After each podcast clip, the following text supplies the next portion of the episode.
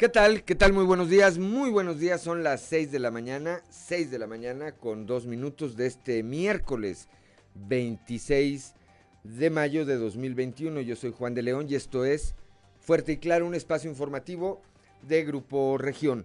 Saludo como todas las mañanas a quienes nos acompañan a través de nuestras diferentes frecuencias en todo el territorio del estado de Coahuila. Aquí para el sureste a través de la 91.3 de FM, transmitiendo desde el corazón del centro histórico de la capital del estado, aquí desde el sexto piso del edificio ubicado en la esquina de las calles Allende y Ocampo. Muy buenos días a todo el sureste del estado. Buenos días también allá en la región, ah, para las regiones centro, centro desierto, carbonífera y cinco manantiales a través de la 91.1 de FM transmitiendo desde Monclova, la capital del acero. Para la región Laguna de Coahuila y de Durango por la 103.5 de la frecuencia modulada, transmitiendo desde Torreón, desde la Perla de la Laguna. Y para el norte del estado y el sur de Texas por la 97.9 de FM, transmitiendo, transmitiendo desde el municipio de Piedras Negras. Muy buenos días, muy buenos días a todos. También saludo, como lo hago todas las mañanas, a quienes nos acompañan a través de nuestras diferentes páginas de Facebook en las redes sociales. Hoy, como todos los días, hay mucha información y estos son los titulares de hoy. De acuerdo a un análisis realizado por la Unión Nacional de Padres de Familia, Coahuila figura entre las entidades que son tomadas como ejemplo en el tema de los protocolos para el regreso seguro a las aulas, esto en el contexto de la pandemia por el COVID-19. Para que los siguientes procesos de vacunación contra el COVID-19 eh, en la entidad sean más ágiles y se eviten aglomeraciones, los diputados locales del PRI hicieron un exhorto en particular a la delegación federal del gobierno de México para que se coordine con el gobierno eh, estatal y los municipales, así como con los subcomités técnicos regionales que hay en las, en las distintas zonas de nuestro estado.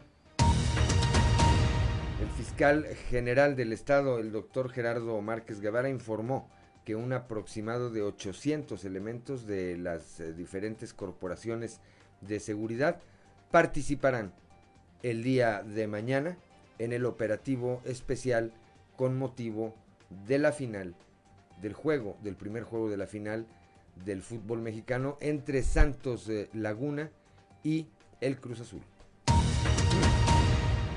La consejera presidenta del Instituto Electoral de Coahuila, la licenciada Gabriela de León, dio a conocer que todo se encuentra listo para la jornada electoral del próximo 6 de junio, donde se van a renovar siete diputaciones, eh, en el caso de Coahuila, siete diputaciones federales y 38 presidencias municipales. En la región carbonífera se aplicaron más de 10.000 dosis de la vacuna Pfizer en diferentes módulos para atender a la población de 40 a 49 años, además de abarcar a personal de salud que aún estaba pendiente de ser eh, vacunado junto, junto con adultos mayores que fueron por su segunda dosis. Cerca de 85 puntos son los que la Fiscalía Especializada en Atención a Delitos Electorales de Coahuila habilitará el 6 de junio eh, para atender cualquier denuncia de esta naturaleza. Tan solo en Saltillo se montarán 20 módulos a los que podrá estar asistiendo la eh, ciudadanía para, repito, denunciar cualquier situación relacionada con la materia. El día de ayer el gobernador eh, del estado, Miguel Ángel Riquelme Solís, tuvo una reunión de trabajo en la aduana eh, Puente 2 de Piedras Negras, en la que estuvo acompañado por el secretario de la, Defensa Nacional, el general Luis Crescencio Sandoval González, así como por el doctor Arturo Herrera Gutiérrez, quien es secretario de Hacienda y Crédito Público en el país. Más adelante tendremos los detalles. En su más eh, reciente sesión, el subcomité técnico regional COVID-19 en la región sureste aprobó el regreso a clases presenciales de manera escalonada de 36 planteles educativos más a partir del próximo 31 de mayo.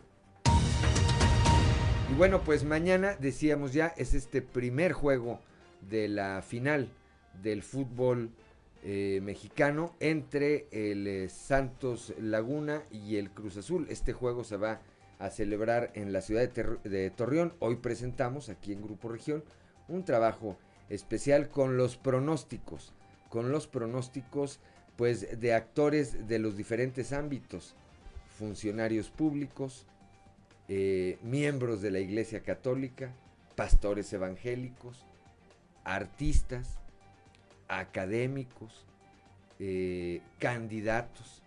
Tenemos a toda una gama de personajes que ayer se pronunciaron, eh, diputados locales que ayer se pronunciaron y dieron el pronóstico que tienen en algunos casos para el juego de que se llevará a cabo el día de mañana y en algunos otros casos se pronunciaron, incluso se adelantaron a decir quién será el próximo campeón del fútbol mexicano.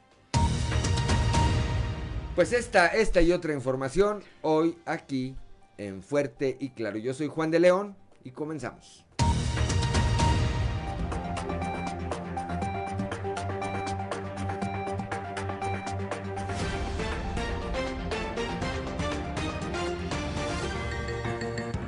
Esto es Fuerte y Claro. Transmitiendo para todo Coahuila.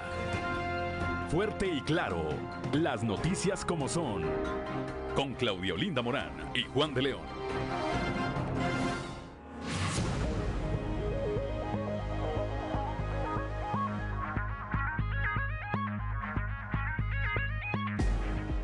Ya son las 6 de la mañana, 6 de la mañana con 10 minutos. Claudio Linda Morán, muy buenos días. Muy buenos días, Juan. Muy buenos días a toda la audiencia que nos acompaña a esta hora de la mañana. La temperatura en Saltillo 18 grados, en Monclova 23, Piedras Negras 24, en Torreón 22 grados centígrados, General Cepeda 17, Arteaga 16, en Musquis 24 grados, San Juan de Sabinas 25, San Buenaventura 23 grados, al igual que en Cuatro Ciénegas, Parras de la Fuente 19 y Ramos Arispe 18 grados.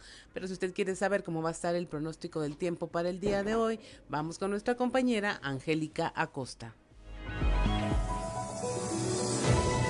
El pronóstico del tiempo con Angélica Acosta.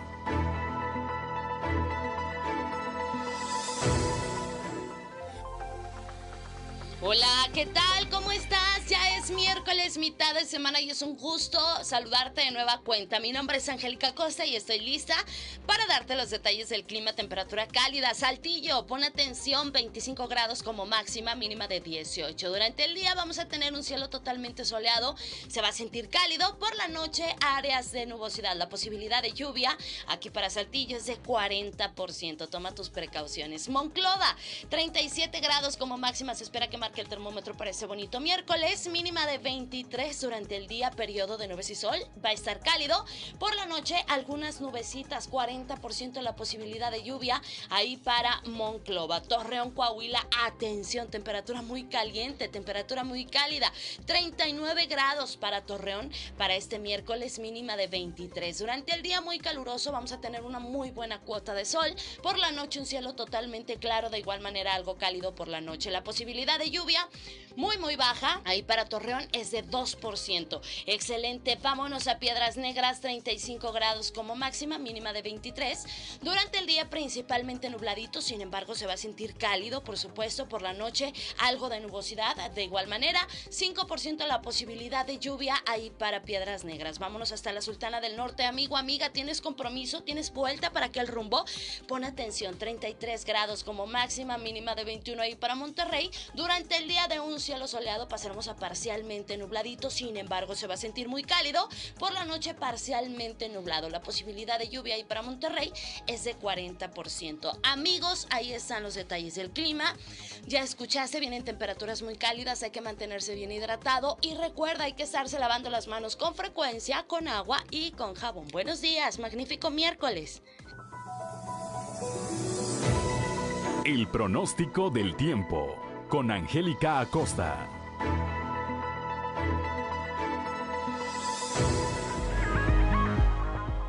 Ya son las 6 de la mañana, 6 de la mañana con 13 minutos. Hora de ir con Ricardo Guzmán a las efemérides del día. 1, 2, 3 o'clock, 4 o'clock, rock. ¿Quiere conocer qué ocurrió un día como hoy? Estas son las efemérides con Ricardo Guzmán. Un día como hoy, pero de 1910, nació Adolfo López Mateos, presidente de México de 1958 a 1964. Durante su gestión se construyó la unidad profesional Zacatenco del Instituto Politécnico Nacional y una serie de museos. También, el 26 de mayo pero de 1910, por decreto presidencial se creó la Universidad Nacional de México, la cual dependía del Ministerio de Instrucción Pública entonces a cargo de Justo Sierra. Y un día como hoy, pero de 1954, fue descubierta la cámara funeraria del faraón Keops, cuya pirámide está construida con bloques de piedras colocadas con tanta precisión que es imposible introducir un papel entre ellos. Sin embargo, la momia del gobernante no fue encontrada.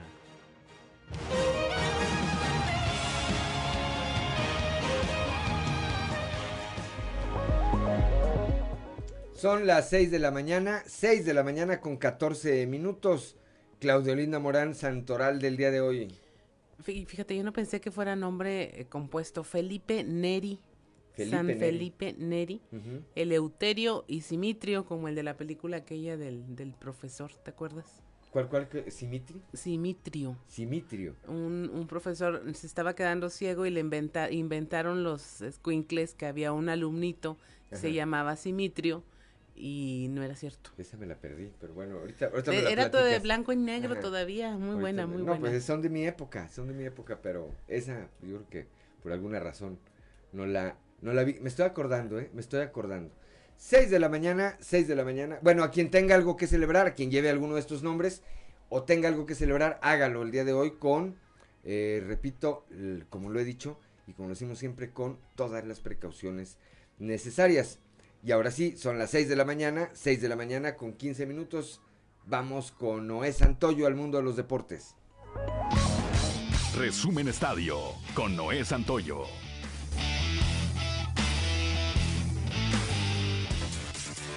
Los mariachis de Guadalajara vinieron de atrás para ganar cuatro carreras a tres a Zaraperos de Saltillo en un gran agarrón en el juego inaugural en el Estadio Francisco y Madero de esta capital coahuilense, que registró cerca de 6.000 aficionados que disfrutaron de un juegazo en el marco del espectacular show inaugural. La directiva del club Zaraperos de Saltillo rindió homenaje a Guadalupe Lupe Chávez, primer jugador en la historia del club en el marco del 51 aniversario de la novena en la Liga Mexicana de Béisbol. Mientras que en la comarca lagunera, remontando una desventaja de tres carreras, los algodoneros de la Unión Laguna alargaron a cuatro victorias su inicio en la temporada 2001 de la Liga Mexicana de Béisbol, luego de vencer cinco carreras por tres a los rileros de Aguascalientes en el juego inaugural celebrado en el Parque de la Revolución, en una noche espectacular que la afición de Torreón disfrutó al máximo, mientras que la novena de Acereros de Monclova cayó derrotada ante los Toros de Tijuana, 11 carreras a 5.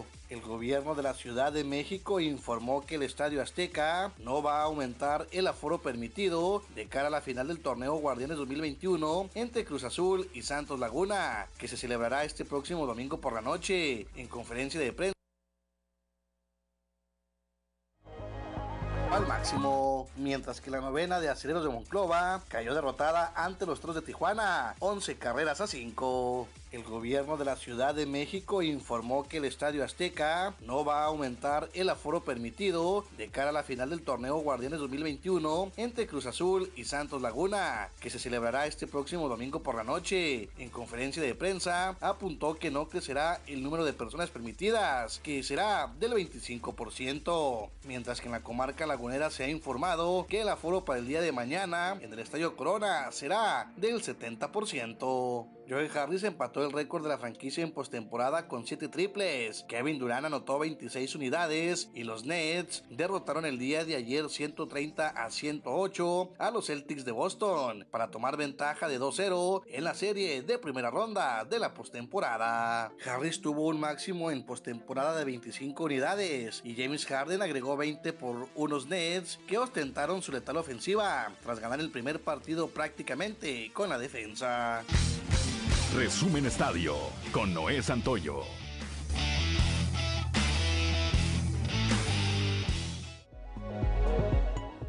Son las 6 de la mañana, 6 de la mañana con 18 minutos. Rápidamente, Claudio Linda Morán, la cotización peso dólar. Hoy miércoles 26 de mayo, el tipo de cambio promedio del dólar en México es de un dólar por 19 pesos con 83 centavos. Sigue a la baja, a la compra 19 con 60, a la venta 20 con 6 centavos. Muy bien, y ahora sí, con eh, también con Claudio Morán, vamos rápidamente a un resumen de la información nacional. Continuarán las lluvias en gran parte del país. El Servicio Meteorológico Nacional anticipó lluvias muy fuertes en Chiapas y Coahuila, fuertes en Nuevo León, Oaxaca y Veracruz y chubascos en la Ciudad de México y el Estado de México. Baja la calificación de la seguridad aérea de México. La Administración Federal de Aviación de Estados Unidos degradó la calificación a categoría 2, un hecho que tendrá consecuencias graves y representa un impacto severo a la recuperación de las aerolíneas mexicanas, ya que si bien la operación actual no se verá impactada, no se podrán incrementar rutas o frecuencias, registrar aeronaves adicionales y los códigos compartidos con las aerolíneas estadounidenses sí serán afectados. A 10 años de la masacre de Allende, Netflix realiza series sobre la matanza y los desplazados. Es una serie de seis capítulos que recrea lo ocurrido a través de personajes ficticios basados en la investigación periodística Anatomía de una masacre. Este, eh, bueno, fue el 18 de marzo del 2011 y es lo ocurrido en el municipio de Allende. En Michoacán, padres de un bebé con atrofia muscular espinal reclaman al IMSS la medicina para atender a Canek. Tiene un año. Corre el riesgo de fallecer, esto a pesar de que sus padres consiguieron una orden judicial para que se les otorgara el medicamento. Y hasta aquí la información nacional. Gracias, Claudio Linda Morán. Son las 6 de la mañana, 6 de la mañana con 20 minutos, que no se le haga tarde. Somos Claudio Linda Morán y Juan de León. Estamos aquí en Fuerte y Claro.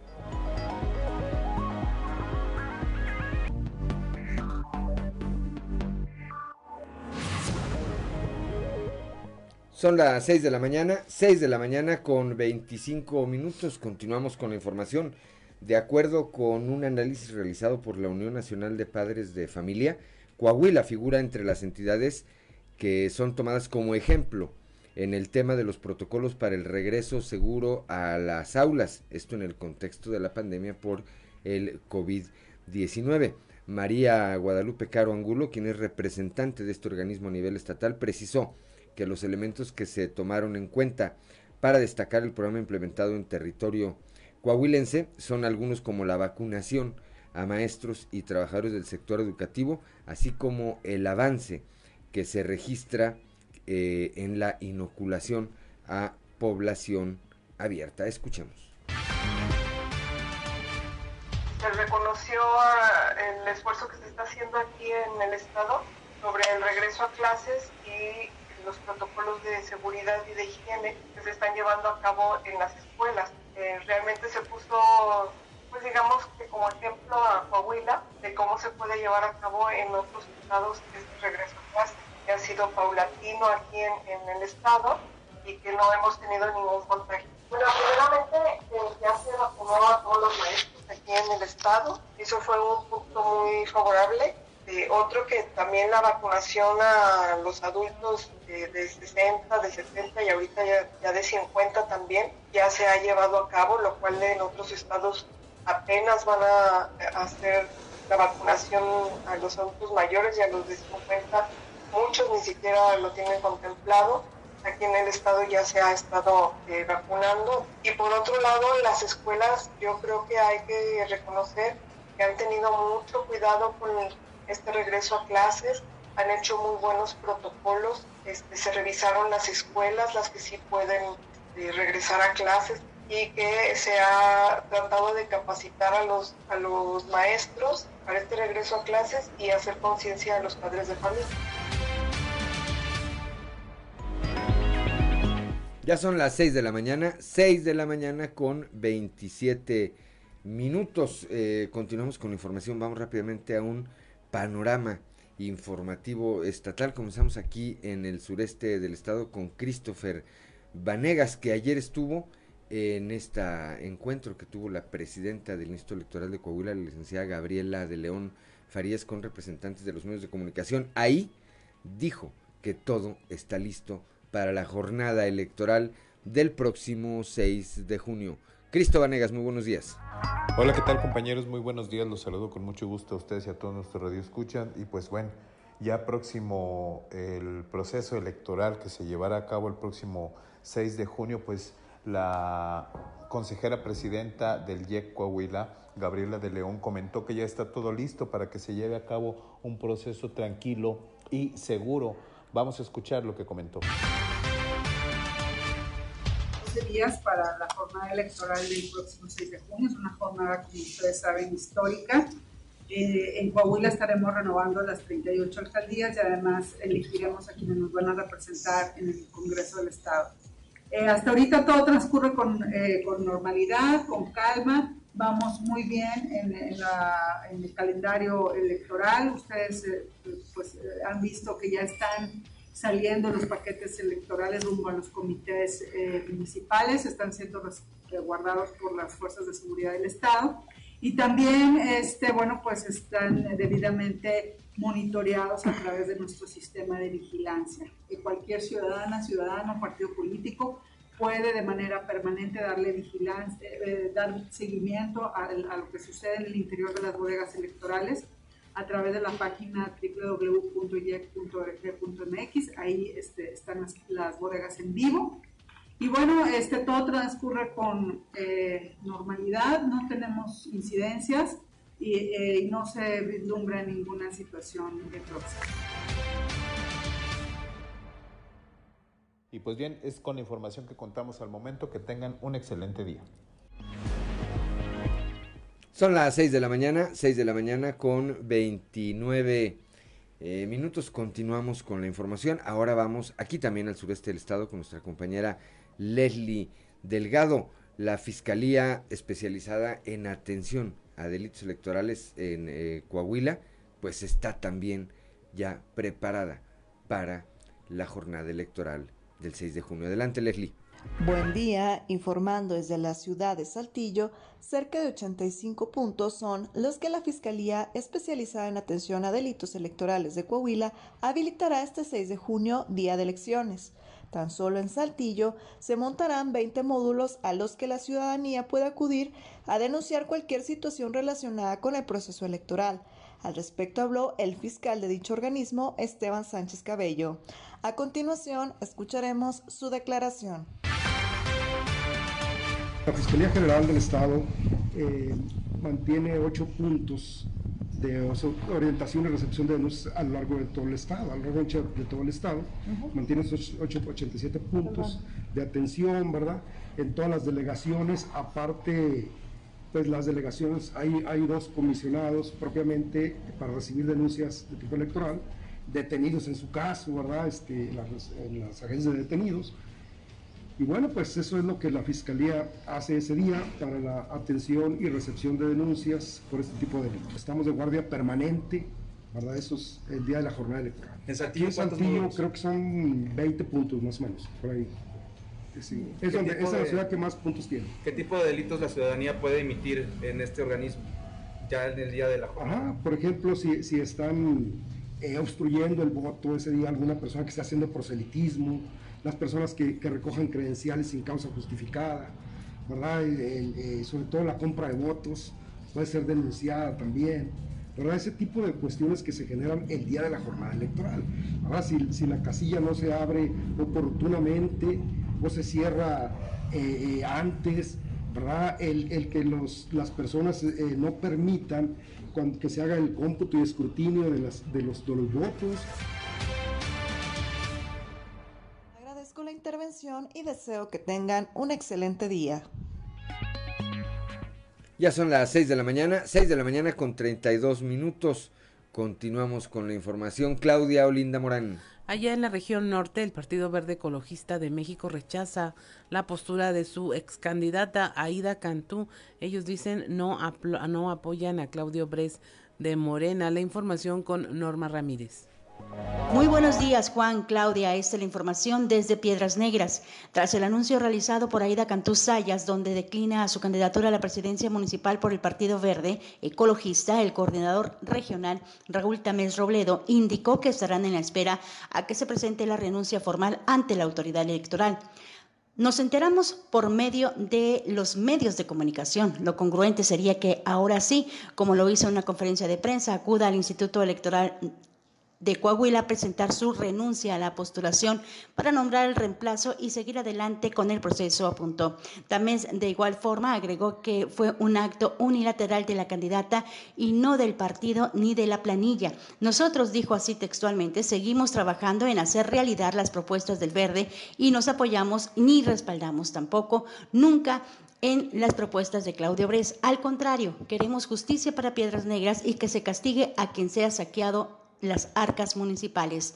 Reiteró que redoblarán sus esfuerzos en la recta final de la campaña sin que la salida de quien fuera la banderada del verde eh, sea una respuesta al crecimiento del respaldo ciudadano.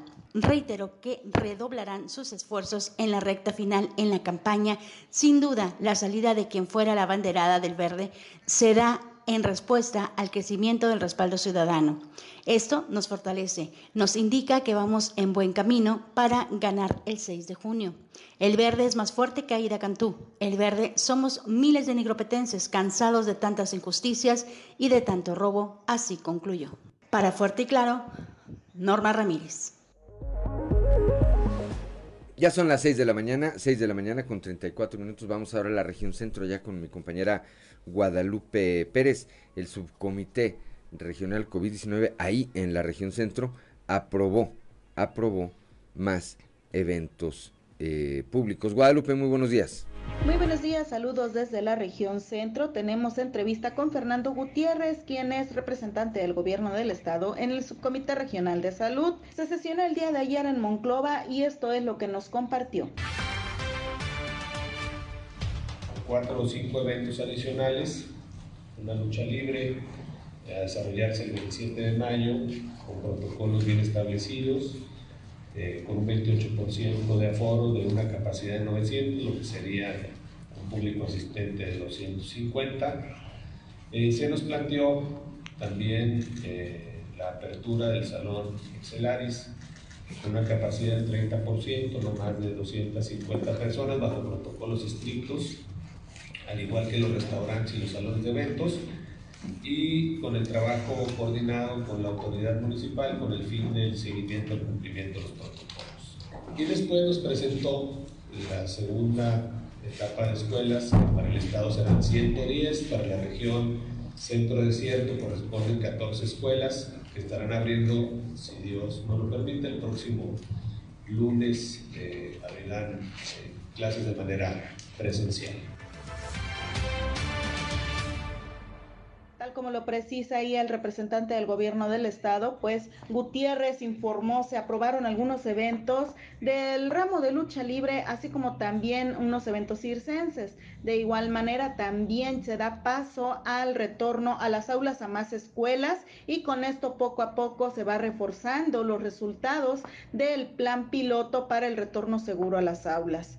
Saludos desde la región centro para Grupo Región Informa, Guadalupe Pérez. 6 de la mañana con 36 minutos. Gracias a Guadalupe Pérez.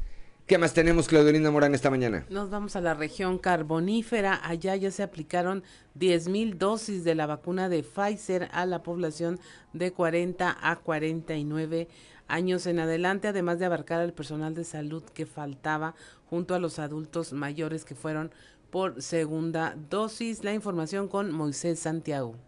Muy buenos días Juan y Claudia y a todo nuestro amable auditorio que nos escuchen todas nuestras frecuencias. En la información que tenemos para hoy, efectivamente, después de una larga jornada se aplican en la región carbonífera más de 10.000 dosis de Pfizer en diferentes módulos para atender a la población de 40 a 49 años en adelante. Además de abarcar a personal de salud que faltaba junto a los adultos mayores que fueron por segunda dosis, el jefe de la Jurisdicción Sanitaria 03, David Alejandro Musigarza, aseguró que tras la apertura del proceso de vacunación contra el COVID-19, se ha logrado inocular a una gran parte de la población en riesgo para continuar con la lucha contra la pandemia. Esto es lo que nos comenta David Alejandro Musigarza. Y la verdad que cerrando con broche de oro, el día de hoy estaremos aplicando más de 10 mil dosis de vacuna contra el COVID del laboratorio Pfizer aquí en la región carbonífera en cinco puntos de, vacunación, cuatro bueno con la marca Pfizer que son en, cabecera municipal de Melchor Musquis donde se está aplicando la segunda dosis para adultos mayores y después del mediodía estarán aplicando más de 1.600 dosis para personas de 40 años en adelante. Estamos también en Minas de Barroterán, donde se están aplicando 1.450 dosis. También de la misma manera, primero aplicando la segunda dosis para personas de 60 años en adelante y posteriormente de 40 a 49 años. Y en Esperanzas con 750 dosis de igual cantidad que son para adultos mayores su segunda dosis y posterior la vacunación de 40 años en adelante. Y bueno aquí en el municipio de Sabinas donde estaremos aplicando más de 6 mil dosis solo aquí en este punto Bien, pues de esta manera se logra inocular a una gran parte de la población de la región carbonífera. Esta es la información que tenemos para todos ustedes desde esta región carbonífera para Fuerte y Claro, su amigo y servidor Moisés Santiago. Que tengan un excelente día.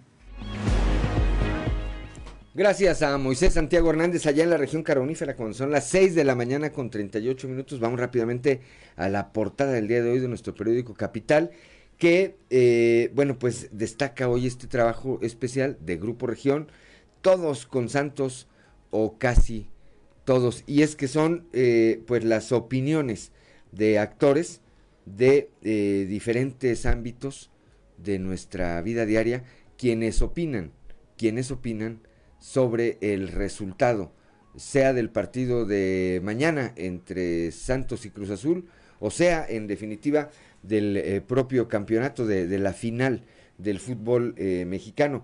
En un momento más en un momento más, a partir de las 7 de la mañana, estaremos platicando de este tema, de todos a quienes eh, participaron ayer en este ejercicio, pues evidentemente se los agradecemos, se los reconocemos. En un momento más, repito, estaremos platicando de esto. Eh, también este, esta información, Coahuila, ejemplo nacional en regreso seguro a clases. Ya escuchábamos eh, esta información en voz de la representante de la Unión Nacional de Padres de Familia que destaca lo que ha hecho el Estado en esta materia. En la imagen principal, el gobernador Miguel Ángel Riquelme Solís, el día de ayer, eh, pues sostuvo este encuentro de trabajo con los secretarios de la Defensa Nacional, así como de la Secretaría de Hacienda y Crédito eh, Público. Estuvieron en la aduana del Puente Internacional 2, allá en eh, Piedras Negras.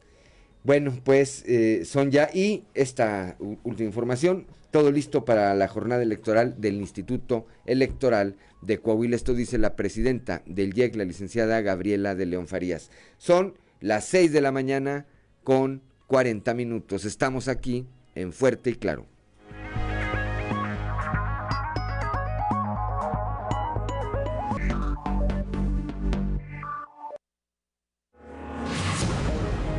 6 de la mañana con 44 minutos. Las temperaturas en Saltillo 18 grados, Moncloa 23, Piedras Negras 24, Torreón 22, General Cepeda 17, Arteaga 16, Musquis 24 grados, San Juan de Sabinas 25, San Buenaventura 23, Cuatro Ciénegas 23 grados, Parras de la Fuente 19 y Ramos Arispe 18. Y mire, es momento de guardar silencio, parar oreja y escuchar qué se, eh, qué se dice ya en los pasillos.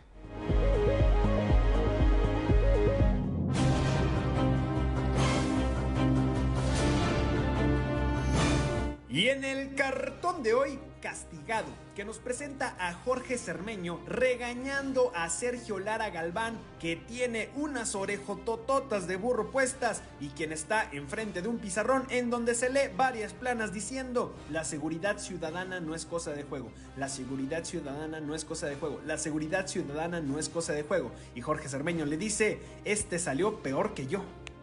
Como era de esperarse, toda clase de pretextos esgrimó la administración municipal de Torreón, ahora a cargo de Sergio Lara, para evadir su responsabilidad en los hechos vandálicos sucedidos el pasado domingo tras el pase del equipo Santos Laguna a la final del fútbol mexicano. Ayer, por lo pronto, el que tuvo que salir a dar la cara y tratar de justificar lo injustificable fue Héctor Rivera, el secretario del ayuntamiento, que llegó al grado de decir que la policía no actuó para evitar más desmanes. Mañana jueves, por lo pronto, de por hecho que ahí se concentrará la clase política del Estado para presenciar el primero de los dos juegos que pueden llevar al equipo de La Laguna a obtener un campeonato más. A propósito de Torreón, la que llegó directo a la perla de la laguna procedente de España fue la secretaria de Turismo, Azucena Ramos, quien sostuvo un encuentro de trabajo con integrantes de la Canaco Servitur para dar seguimiento a las estrategias que trabajan en conjunto para la reactivación económica. Contrario a lo que muy lamentablemente ocurre en otras regiones del país, en Coahuila todo está listo para llevar a cabo sin contratiempo mayor el proceso electoral y hasta ayer la presidenta del IEC, Gabriela de León, anticipaba una elección tranquila, afirmación que echa por la borda los intentos de quienes buscan generar un ambiente de miedo rumbo a la jornada de votación. 6 de la mañana con 47 minutos y mire, este tema de la vacunación pues ya hizo eco en el Congreso del Estado porque, bueno, con el desorden, con los ires y venires de aglomeraciones, ya los diputados locales del PRI tuvieron que hacer un exhorto para que se coordine la delegación federal con el gobierno estatal y municipal. La información con nuestro compañero Raúl Rocha. Buenos días, Raúl.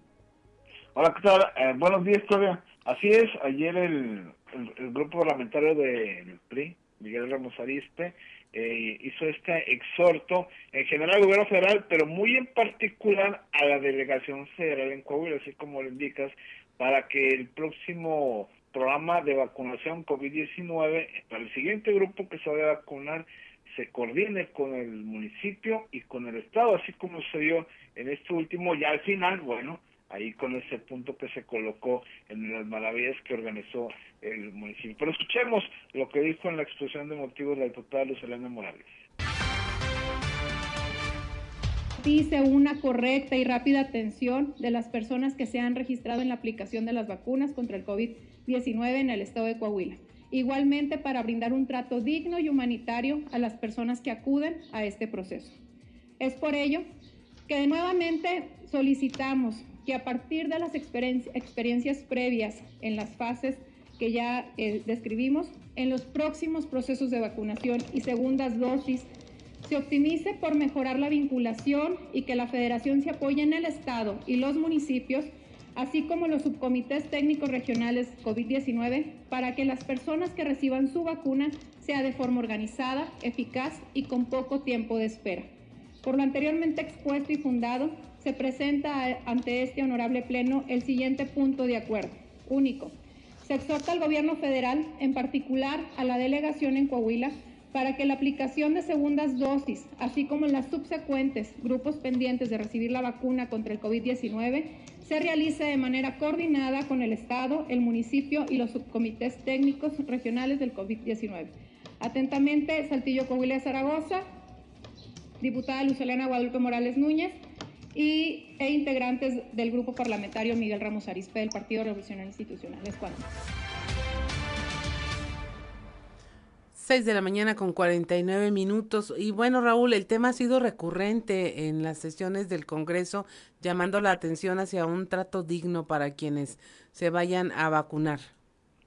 Sí, porque hay que tomar en cuenta las filas que se hacen, el mal desarrollo que hay para este proceso de vacunación y obviamente entre más eh, eh gobiernos, más eh, niveles de gobierno estén eh, coordinados, obviamente esto abonará a que las personas que van buscando esta vacunación pues tengan esa dignificación al momento de estar formados, al momento de ser atendidas y que el tiempo de espera no sea exagerado, ¿no? Que se desfogue todo eso que de repente se concentra de personas en un solo punto, dos o tres, y que se apoye esta federación por medio, en este sentido, pues con el gobierno municipal y estatal, que lo único que levante la mano es para apoyar y para abrir espacios para que esto se estructurice en cuanto a la atención, ¿no?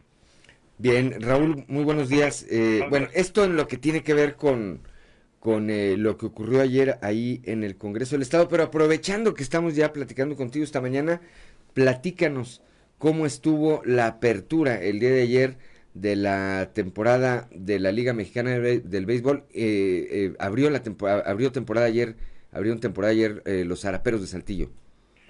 Sí, Juan, buenos días. Así es, ayer la gente, después de prácticamente año y medio que no puede ir a un juego de béisbol, la última vez que se había un juego de, de béisbol eh, profesional fue en el mes de septiembre del 2019.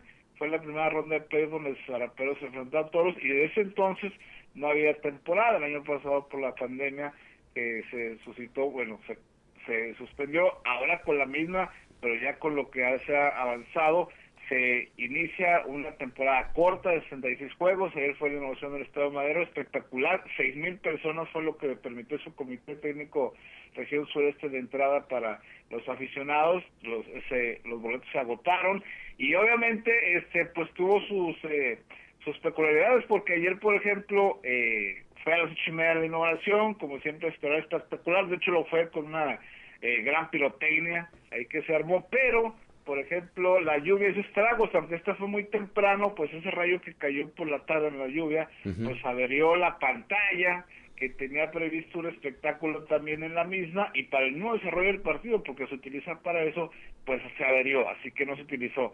Entonces, en ese sentido, pues ahí como que la gente de San estaba un poco pues eh, preocupada por ese sentido, pero bueno, la gente disfrutó del espectáculo, repito, fue bastante muy buen nivel ese, ese trabajo de pirotecnia que se desarrolló.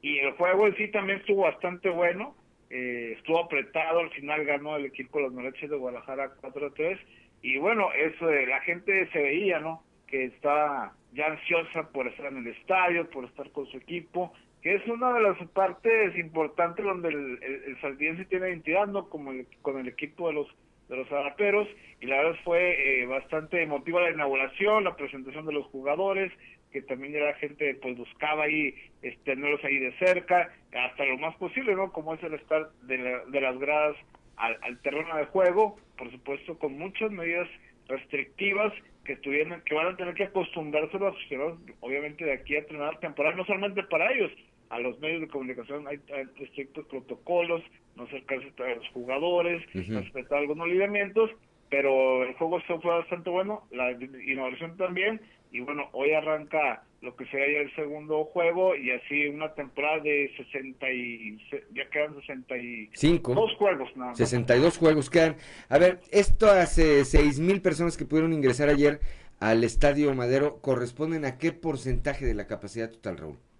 Eh, nos indicó la directiva que es el 60% de la capacidad del estadio. Es decir, que son poco más de 13 mil personas las que se pueden eh, sentar en el estadio eh, Madero bajo los últimos que se han hecho las tribunas, porque este estadio llegó a ser hasta 16 mil, pero ya no hay gradas en el jardín derecho, ya no hay gradas en el jardín central, poco a poco han quitado algunas y quedó más o menos en 13 mil. Según los espacios, pero hay unos bleachers que esos, por ejemplo, no tienen este individuales asientos. Okay. Entonces, es la cantidad que manejan ahora y fue el 60% que se manejó, que son seis mil boletos. Bueno, pues ayer arrancaron entonces temporada los Araperos de Saltillo para quienes tenían duda de si seguían jugando en la Liga Mexicana del Béisbol. Sigue jugando los Araperos en la Liga Mexicana del Béisbol.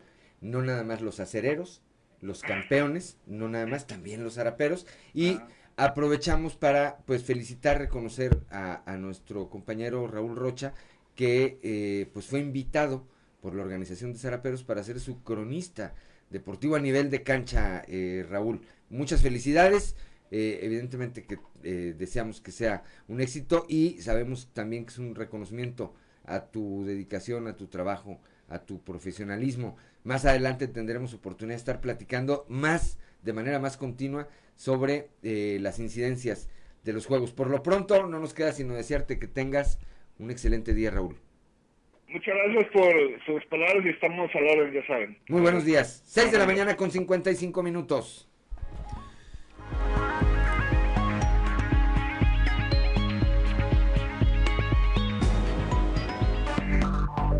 Enseguida regresamos con Fuerte y Claro. Seguimos en Fuerte y Claro.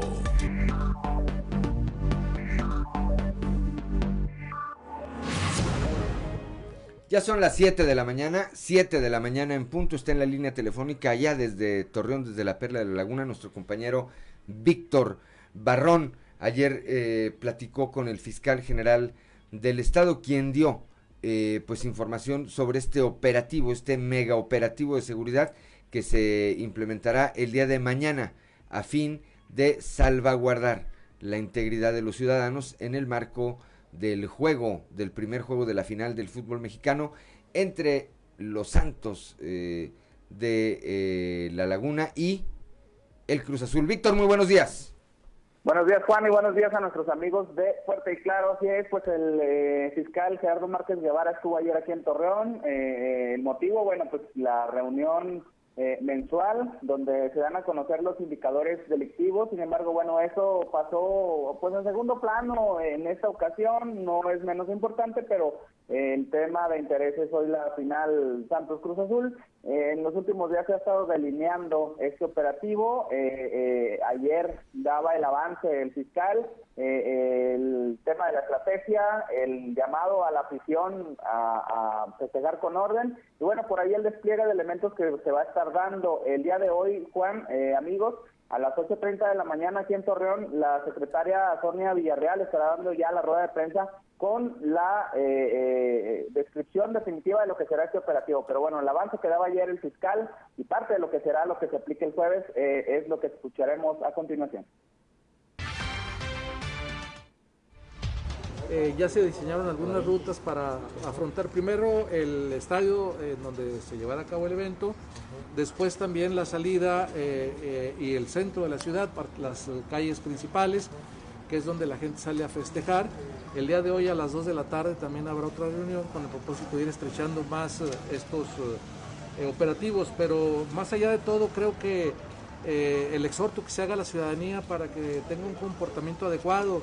Creo que el evento de la vez pasada tuvo eh, consecuencias el domingo, eh, nada graves eh, para lamentar, pero sí creo que es importante que evitemos todo este tipo de acciones y que bueno que no tomemos alcohol y lo combinemos con la conducción. Tuvimos también algunas detenciones por conducción en estado indebido, pero estamos trabajando en la prevención. No, bueno, el mando especial siempre ha estado presente. Creo que cada uno de nosotros tenemos un área. El mando especial tiene este, la parte del anillo exterior de vigilancia, este, luego las policías preventivas desde el, desde el interior de la, del, estadio, pero bueno, creo que estamos trabajando, ya se diseñaron las estrategias y las competencias y las áreas en las que cada uno va a actuar. No, bueno, este, hemos estado platicando prácticamente con los activos que cada uno de las dependencias va a aportar y seguramente estamos hablando alrededor de 700, 800 eh, elementos de todas las corporaciones. Ya son las 7 de la mañana, 7 de la mañana con 3 minutos. Bueno, pues ahí está el contexto de lo que eh, será esta, este eh, operativo de seguridad. Como bien apuntas, eh, más tarde que la secretaria de Seguridad Pública en el Estado, la licenciada Sonia Villarreal, de los detalles, pues seguramente estaremos platicando de ellos, estimado Víctor. Por lo pronto, por lo pronto no me queda sino desearte que tengas un excelente miércoles de mitad de semana. Muchísimas gracias, Juan, y también a ti y a nuestros amigos de Fuerte y Claro. Excelente día, hasta luego. Gracias a Víctor Barrón, 7 de la mañana con 4 minutos. A ver, Santos o Cruz Azul. Santos. Santos. Santos. Santos. Santos. Aquí habemos puros Santos, ¿verdad? Yo lo voy a la América, la verdad.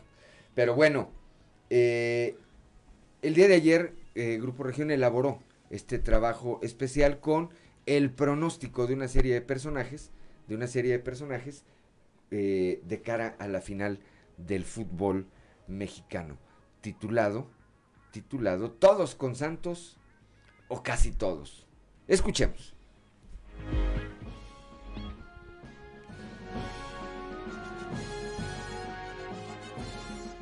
Habla Chema Fraustro Siller, candidato a presidente municipal de Saltillo por el PRI. Pues mi pronóstico en el juego del Santos contra Cruz Azul va a ser 3-1 a favor del Santos. Con mucha pena. Bueno, pues un saludo al Cruz Azul porque es un buen equipo y también siempre ha demostrado garra, pero pues ni modo, acá en la laguna vamos a ganar. Esto opina Monseñor Hilario González, obispo de la diócesis de Saltillo. Me piden el pronóstico para la final Santos Cruz Azul pues por estar aquí en, eh, en, Coahuila, en la diócesis de Saltillo y vecinos de la diócesis de Torreón, nos unimos apoyando a los guerreros del Santos. Ojalá que les vaya bien en esta final y ganen. Nos eliminaron a los rachados, pero no importa. Ojalá ganen los guerreros de los Santos. Ánimo. Mi nombre es Monseñor Luis Martín Barraza, le voy al equipo del Santos y creo que el resultado va a ser 1-0 el próximo jueves, favor el Santo. Te habla Hugo Morales Valdés, presidente de la Comisión de los Derechos Humanos en el Estado. Mi pronóstico es para el primer juego de la final 3-1 favor Santos Laguna y el de regreso empate a 1. Equipo favorito Santos Laguna. Saludos. Soy Rogelio Ramos de Torreón, Coahuila y obviamente el equipo que yo le voy es al Santos. Mi pronóstico para el jueves será Santos 2, Cruz Azul 1. Mucha suerte a los dos. Esto predice Edna Dávalos, diputada local del PRI. Mira, yo creo que van a quedar 2 a 0. Yo creo que ya en, en esta de ida e incluso en la vuelta yo le sumaría más goles al Santos, pero yo creo que en esta van 2 a 0. Hola, soy Matías Reis, ilusionista, y aprovecho para dejar el pronóstico. Para mí es un 2 a 1 a favor de Santos. No va a ser un partido fácil para Santos, pero eh, yo creo que termina rematando a casi, te diría, últimos minutos del partido. Soy Marcelo Torres de Torreón, Coahuila, orgullosamente guerrero de corazón. Mi pronóstico para este jueves gana Santos 2 a 1 a Cruz Azul en la final. Estamos en modo campeón. Ánimo. Fuerte abrazo a todos y a todas. Soy Rafa Vázquez de Charros Cantores, soy lagunero, soy guerrero de Torreón. Mi pronóstico para este jueves es Santos 3, Cruz Azul 1 en esta contienda. Mucha suerte para ambos. Soy el pastor Benjamín Ruiz Gámez de la Iglesia La Vid Verdadera en Saltillo, Coahuila. Mi equipo favorito en esta próxima final es obviamente el Santos y creo que el pronóstico será en el primer juego 2 a 0, tal vez en el segundo juego 1 a 0 en favor de Cruz Azul, pero finalmente el campeón será Santos. Habla Paco de la Peña, director del Heraldo de Saltillo. Como coahuilense, a mí me encantaría y sería muy feliz si ganara el equipo Santos Laguna. Pero como papá de un hijo que le va a Cruz Azul y que nunca en su vida lo ha visto campeón, también me encantaría que ganara Cruz Azul y poderlo ver a él disfrutar y levantar un campeonato por primera vez en su vida. Entonces mi pronóstico es pues que gane el mejor. Opina Antonio Gutiérrez Jardón, candidato del PRI a diputado federal. El pronóstico para un servidor, Toño Gutiérrez Jardón, es 2 a 0. 2 a 0. El Santos es un, un equipo muy agresivo, ofensivo, y le vamos a meter dos goles mínimo. Eh, y no creo que nos metan gol aquí en, nuestra casa y vamos a ir muy reforzados allá para jugar la final en México. Saludos. Hola, soy Sofía García Camil, soy eh, Santos de Corazón y bueno, pues eh, mi pronóstico para este jueves es 2-1, favor Santos, por supuesto. Hola, ¿qué tal? Soy Toño Cepeda y mi, mi, pronóstico para la final de este torneo clausura 2021 es a favor de Santos, ganando como local dos goles a uno y como visitante llevándose un empate de un gol a uno. Esto con un marcador global de tres goles a dos a favor de Santos de Coahuila. Hola, soy Román Alberto Cepeda, candidato del PRI, tu candidato del PRI a la alcaldía de Torreón. Mi pronóstico es que vamos a ganar por goles. Esto piensa Samuel Rodríguez, expresidente del Congreso del Estado. El resultado de este, este juego de ida será un contundente 3 a 1 como lo deben hacer los guerreros de Santos. Jugarán muy, muy bien. Eh, soy David Hernández, coordinador de deportes de la Universidad Autónoma de Coahuila.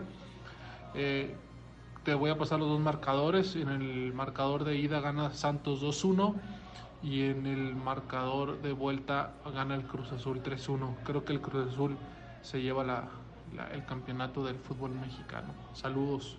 Soy Jorge Torres El Brecho, comunicador acá en la comarca lagunera y este es mi pronóstico. El próximo jueves, aquí en casa, aquí en Coahuila, gana el Santos 2-0. 2-0. Luego se van a México y empatan 1 a 1. Marcador global 3-1, favor Santos, Santos campeón. Soy Pau Jiménez, compositora y cantautora. Obvio que gana Santos, son unos guerreros. Mi pronóstico para este jueves es 2-1 a favor de Santos. Diputada Luz Natalia Virgil, eh, soy de Torreón le voy al Santos, definitivamente 3-0 el jueves. Muy bien, gracias. En casa.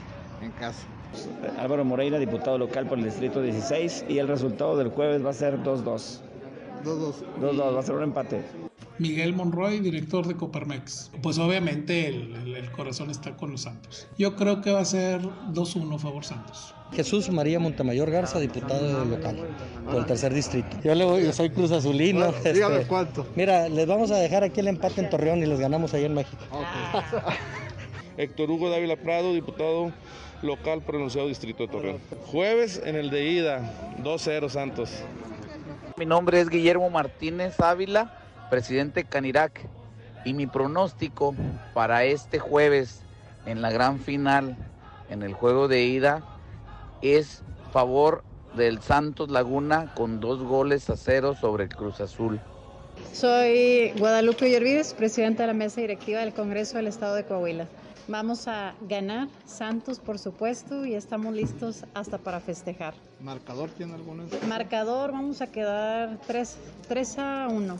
Soy el contador público Mariano Serna Muñoz, presidente de la Cámara de Comercio, Servicios y Turismo de Torreón. Mi equipo favorito es el Santos Laguna y el pronóstico de marcador para este próximo jueves, Santos gana 2 a 0. Mi nombre es Luis Chaires. Para la final del fútbol mexicano va a quedar campeón el Cruz Azul y no porque ya le toque, sino porque tiene mucho equilibrio en todas sus líneas y jugadores de experiencia en posiciones clave como la portería, el medio campo y la delantera. El marcador va a ser un marcador con goles, un marcador global de 4 goles a 3.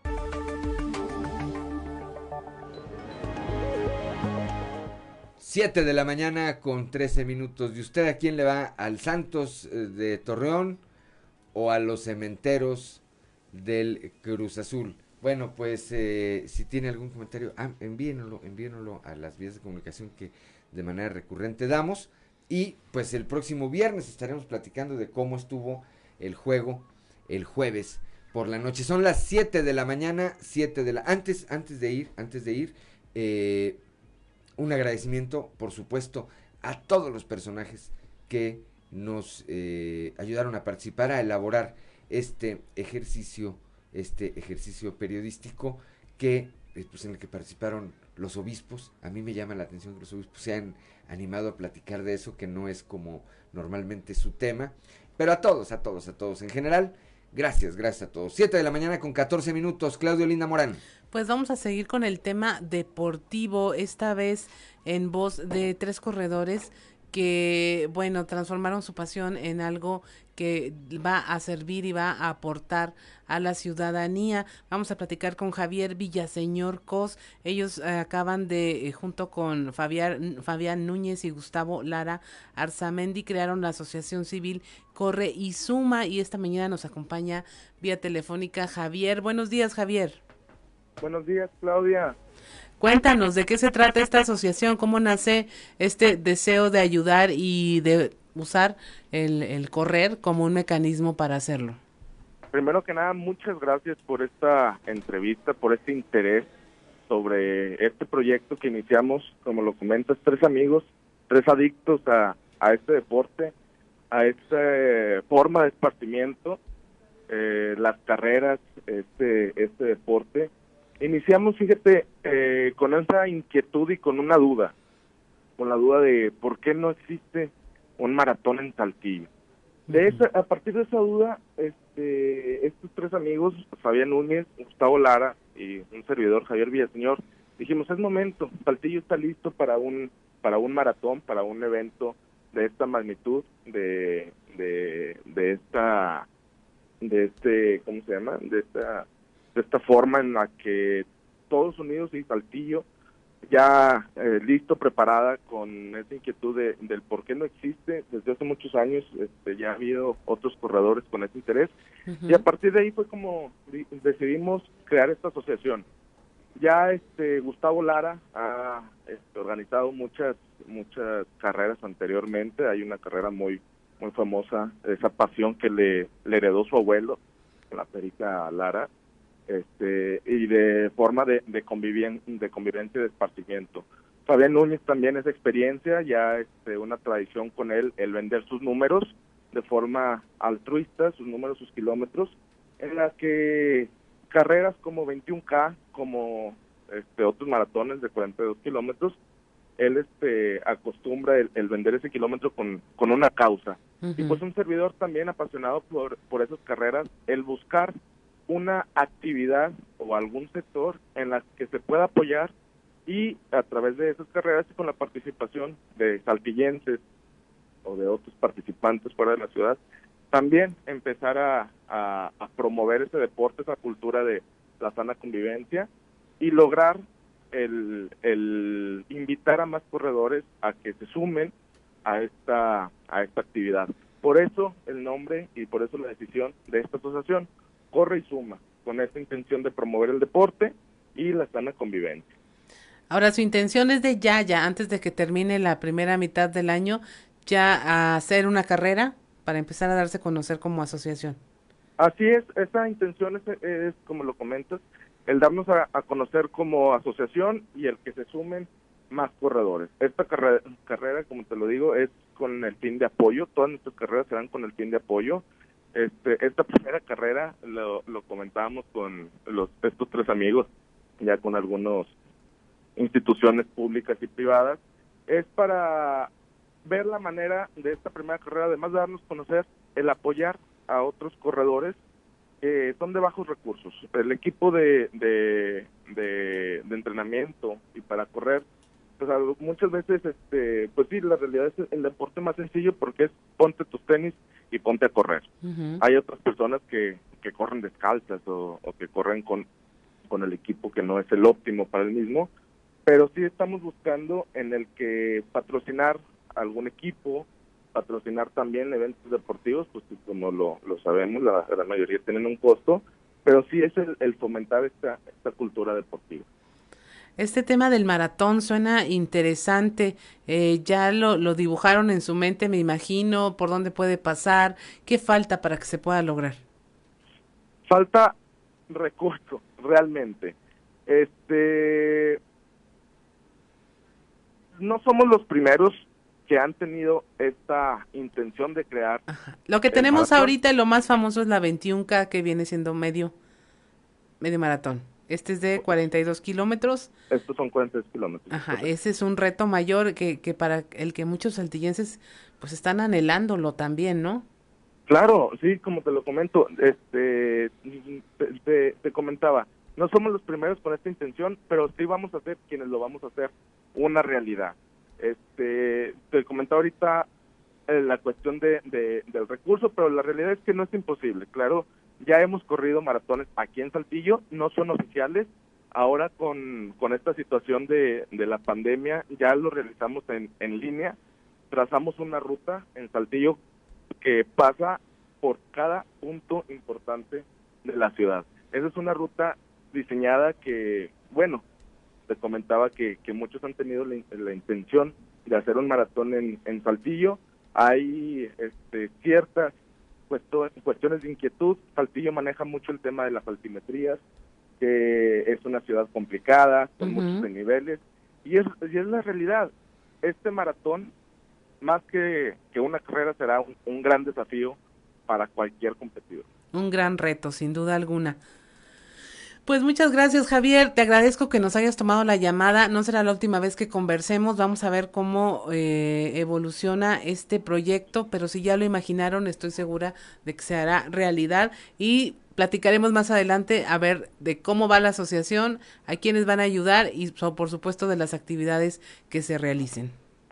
Muchas gracias por la entrevista, Claudia. Aprovecho también esta entrevista para invitar a todos los, los saltillenses a que se sumen a este proyecto en el que será realmente, este, como lo comentaste, un gran reto, será un gran desafío y sobre todo una realidad y una carrera para Saltillo. Así es, muchas gracias, Javier. Éxito.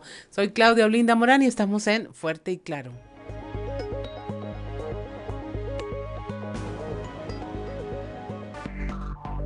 Enseguida regresamos con Fuerte y Claro.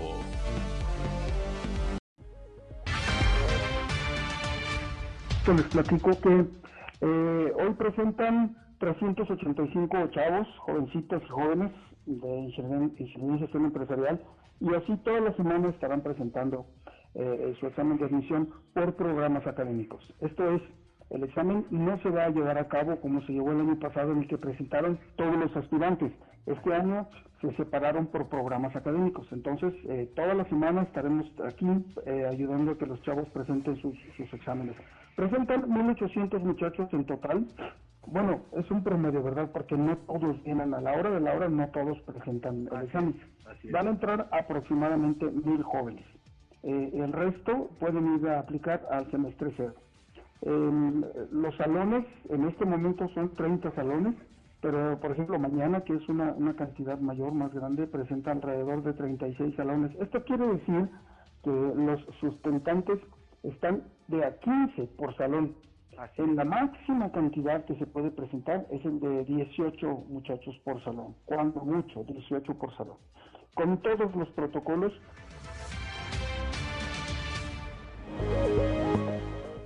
7 de la mañana, 7 de la mañana con 26 minutos.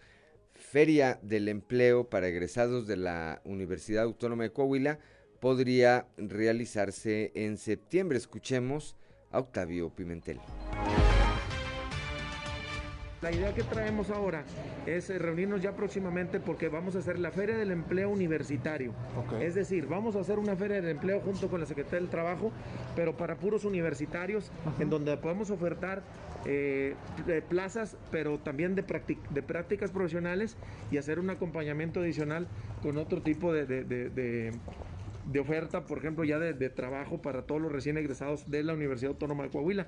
Ya ¿Cuántas estamos, empresas se, puede- se podrían sumar a esta...? Pues la idea es invitarlas a todas. Yo quisiera que estuvieran todas.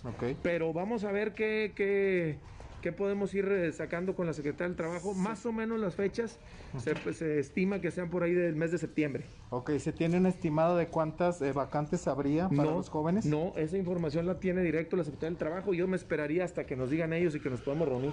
Sería de todas las carreras, de, De todas las carreras. Esa es la idea. Ya son las 7 de la mañana, 7 de la mañana con 27 minutos. Bueno, añadimos algunos otros pronósticos que nos hacen llegar aquí a través de mensajes. Alfredo Mirs, allá desde la región lagunera, dice que ah, en Torreón va a ganar eh, el Santos 2 a 0. Dice global 3-2, campeones. Pero eh, Viri, Viridiana Torres, dice que va a ganar el Cruz Azul 3 a 1. Bueno, pues ahí, ahí están las opiniones. Vamos a ver el lunes el lunes hacemos un, recuento de quién le atinó tanto en el marcador del jueves como en el domingo, como en el pronóstico eh, final. Claudio Linda Morán. Eh, bueno, recientemente Mario Delgado, líder nacional de Morena, eh, hizo un llamado para que se militarice el proceso electoral con la presencia de la Guardia Nacional. Al respecto, el dirigente del Comité Municipal del PAN, Carlos Murillo, dice que esto intimidaría a los votantes. Néstor, esperemos que no sea así. Ciertamente la Guardia Nacional pues depende de un gobierno federal que a todas luces tiene las manos metidas en el proceso electoral, no solamente en México, sino, perdón, no solamente en Coahuila, sino en el país entero. Esperemos esto no suceda, llegar a ese grado de militarizar la elección, de poder obviamente también asustar o amedrentar o minimizar la presencia del ciudadano, que nosotros también lo sabemos, cuando el ciudadano sale a votar, Acción Nacional gana. Y eso es lo que buscamos justamente ahorita en la campaña, Néstor. 7 de la mañana con 29 minutos, con el compromiso de brindar, esto allá en Torreón, la atención que requiere un sitio emblemático de la ciudad como es el Mercado Juárez, el candidato del PRI a la alcaldía de Torreón, Román Alberto Cepeda, dialogó con locatarios, con locatarios de ese sitio. Escuchemos. El Mercado Juárez siempre ha sido un lugar el que nos ha tocado de alguna o de otra forma visitar en, una o en otra ocasión, pero es bien importante estar este, dando la vuelta, escuchando a, los locatarios, sabiendo a ver qué es lo que está pasando, le falta agua también, hay que mejorar muchas cosas. Pues por lo pronto traer el agua y mejorar las condiciones y mejorar la economía para que más gente venga, por supuesto, promoción, agua y condiciones. Importantísimo, esa es la esencia de Torreón, es la esencia de Torreón y conservar la esencia de Torreón es mandar un mensaje de que reconocemos nuestra historia y quienes están en momentos difíciles y complicados y de bonanza siempre han estado aquí, hay que apoyar a esta gente. Son las 7 de la mañana, 7 de la mañana con 30 minutos. Claudio Linda Morán. El gobernador Miguel Riquelme tuvo una reunión de trabajo en la aduana del puente 2 de Piedras Negras. Estuvo acompañado por el general Luis Crescencio Sandoval, secretario de la Defensa Nacional, y por Arturo Herrera, quien es secretario de Hacienda y Crédito Público. Ahí recorrieron las instalaciones y revisaron el programa de infraestructura que se tiene proyectado para este cruce fronterizo, se supervisaron las áreas de la aduana, el puente de carga, autotransporte y ferrocarril como áreas de verificación, áreas de modulación, equipos de inspección no intrusiva, áreas de importación y exportación e infraestructura de la aduana. Todo ello porque se trabaja actualmente en un plan para eficientar los tiempos de traslado de mercancías y de personas del puerto de Mazatlán a los Estados Unidos y Canadá, pasando por Torreón, Monclova y la frontera de Piedras Negras, esto en el llamado corredor económico del norte. De ahí la importancia de modernizar este paso fronterizo. 7 de la mañana, 7 de la mañana con 32 minutos. El día de ayer, eh, allá en Monclova, en la región centro, bueno, pues eh, la Federación de Sindicatos Adheridos a la CTM, esta federación que encabeza Jorge Carlos Mata López, llevó a cabo un evento en apoyo a los candidatos del PRI. Primero una caravana con eh, más de 150 vehículos en la que, eh, bueno, pues manifestaron su apoyo a Lupita Murguía, quien es candidata del PRI a la alcaldía de Monclova, así como a Cristina Amezcua, abanderada de ese mismo partido, a la Diputación Federal por el tercer distrito. Poco antes, poco antes de iniciar este recorrido, eh, un grupo de taxistas encabezados por su dirigente Jorge Carlos Mata acudieron al Comité Municipal del PRI ahí en la capital del acero y ahí pues eh, de manera simbólica pusieron en sus vehículos la propaganda de los candidatos del eh, tricolor pero no nada más de Cristina y de eh, Lupita Murguía, de Cristina Mezco y Lupita Murguía, también de eh, eh Rolis González allá en eh, Frontera, en Castaños, perdón, y de Bella Alemán en Frontera, de Hugo Lozano en San Buenaventura. Después se dirigieron hacia la sede del sindicato de la CTM y ahí, ahí reiteraron el apoyo a los aspirantes del tricolor y se comprometieron a llevarlos al triunfo el próximo 6 de junio. 7 de la mañana, 7 de la mañana con 33 minutos. Claudio Linda Morán.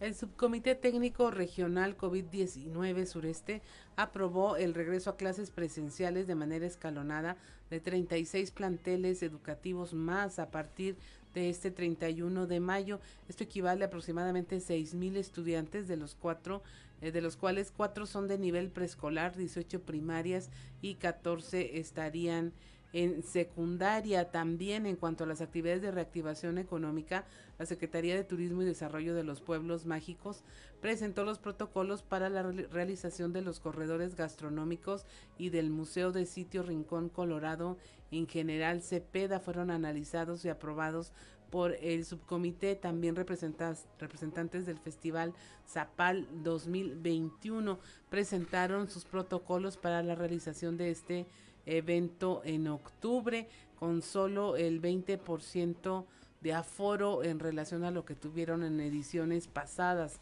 Se aprobó incrementar el 50% de aforo para los conciertos mensuales que realiza la Orquesta Filarmónica del Desierto en el Teatro de la Ciudad Fernando Soler. Se amplió del 40 a un 60% la capacidad de atención en las estancias infantiles y finalmente se aprobó la propuesta para la reactivación de la Asociación de Fútbol Americano Infantil de Saltillo, la AFAIS, con el inicio de entrenamientos el 31 de mayo y el comienzo de la temporada el primero de agosto. Un aforo de 50% en sus tribunas. Aquí hay algo, aquí hay algo que me parece interesante. Bueno, aquí de acuerdo al comunicado que emitió ayer el, el eh, subcomité, pues dice finalmente, y luego dice finalmente otra vez, pero en el segundo finalmente, en el segundo finalmente es donde me parece que hay algo bastante interesante. Ahí se señala que el secretario de Economía en el Estado, el eh, ingeniero Jaime Guerra Pérez, mencionó que a nombre del subcomité se hará llegar una carta a los diferentes partidos políticos para que se abstengan de realizar cierres de campaña con actos masivos esto con el fin de disminuir los riesgos de contagio. Y si no me equivoco, había quien estaba anunciando ya que iba a traer pues a todo, a, la mitad del mundo grupero. Entonces, habrá que ver si atienden esta instrucción. Si no la atienden, ¿qué va a hacer la autoridad? ¿Y cuál va a ser la reacción de quienes tenían ya planeado algún evento multitudinario de cara a los cierres de campaña y a partir de este de este de esta comunicación que les hará de manera formal el subcomité técnico regional qué determinación toman Claudio Linda Morán. Así es, fíjate que trae otro dato también. Este miércoles se inicia la vacunación para habitantes de Arteaga de entre 40 y 49 años en el centro de vacunación de Ciudad Universitaria así como en general se peda para el mismo sector poblacional. Pues que aprovechen, que aprovechen, ¿verdad? Que aprovechen. Eh, señala también, y tenemos tres minutos todavía para, para antes de irnos a, un corte, los planteles educativos considerados para la segunda etapa de reactivación educativa en la región sureste de Coahuila. En preescolar están contemplados eh, el Europa, el Europa, el Francisco Padilla en Ramos Arispe, el Constituyentes de 1910 en Saltillo, el, Luis Augerard en Saltillo. Primarias, está considerada la primaria Venustiano Carranza, la Francisco Zarco, la Héroes de Nacosari, el, eh, la profesor José R. Muñiz, la eh, Sor Juana Inés de la Cruz, Lázaro Cárdenas del Río, Ignacio Allende, Alfonso Cepeda Salas, La Libertad y Progreso, esto en el ejido La Vega, en Saltillo, la Amado Nervo, la Benito Juárez allá en Arteaga, la Francisco Sarabia, eh, la Adolfo Mateos, la, eh, perdón, Adolfo López Mateos en Ramos Arispe, la Tomás Algaba eh, Gómez en Parras de la Fuente, En General Cepeda, eh, en General Cepeda, la Ricardo Flores Magón, la Náhuac, la Niños Héroes y la José María Morelos. En el caso de las secundarias, están contempladas la Rubén Humberto Moreira Flores en Ramos Arispe, la Presidente Madero en Ramos en Parras de la Fuente, la Arturo Ruiz Higuera en Saltillo, la Cornelio Cortés Cruz, la nueva creación, una, una de nueva creación, la Julio Torri en General Cepeda, en Saltillo la 14 de marzo, en Saltillo también la Estela Victoria Barragán de la Fuente, la 26 de marzo allá en Ramos Arispe, en Arteaga la Eliseo Loera Salazar, eh, también la Felipe Ángeles, la Venustiano Carranza, la Nicolás Bravo allá en Parras de la Fuente y en General Cepeda finalmente la Presidente Francisco y Madero. Habrá que apuntar también, y creo que eso falta eh, desmenuzarlo, ayer tuve oportunidad de platicar con una maestra y me decía, a ver, si los papás están pensando que en agosto sus hijos van a regresar de tiempo completo todos los días y de manera eh, como antes de la nueva normalidad de la escuela, están equivocados. Esto va a ser gradual, a la mejor, en el mejor de los casos, eh, estos eh, muchachos, los niños, los muchachos estarán yendo una vez a la semana a clases presenciales. Y creo que es importante, Claudia, que el día de hoy lo abordemos con alguna autoridad educativa, con alguien del sindicato maestro, alguien que nos pueda desmenuzar bien el tema, porque dicen, me comentaba esta maestra, muchos de los padres de familia de mis alumnos estaban pensando que en agosto, ya a las 7 de la mañana, fuera los niños y nos vemos a las 2 de la tarde, de lunes a viernes, pues no va a ser así, no está así contemplado, no está así contemplado para que bueno, pues si usted tiene hijos y tiene alguna duda, acuda con su maestro, acuda con la autoridad educativa que le corresponda para que le aclare y eso, como bien apuntas tú siempre, les permite y nos permita tomar las decisiones más acertadas. Hay quienes están diciendo, oye, pues ya voy a regresar a trabajar normal. Pues no, porque todavía, todavía esto no se acaba. Son las 7 de la mañana, 7 de la mañana con 40 minutos. Somos Claudio Linda Morán y Juan de León. Estamos aquí en Fuerte y Claro.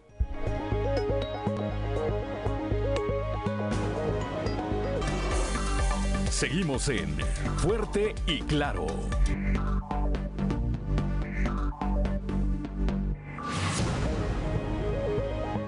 Ya son las 7 de la mañana, 7 de la mañana con 46 minutos. Usted ya tiene el pavo para la Navidad.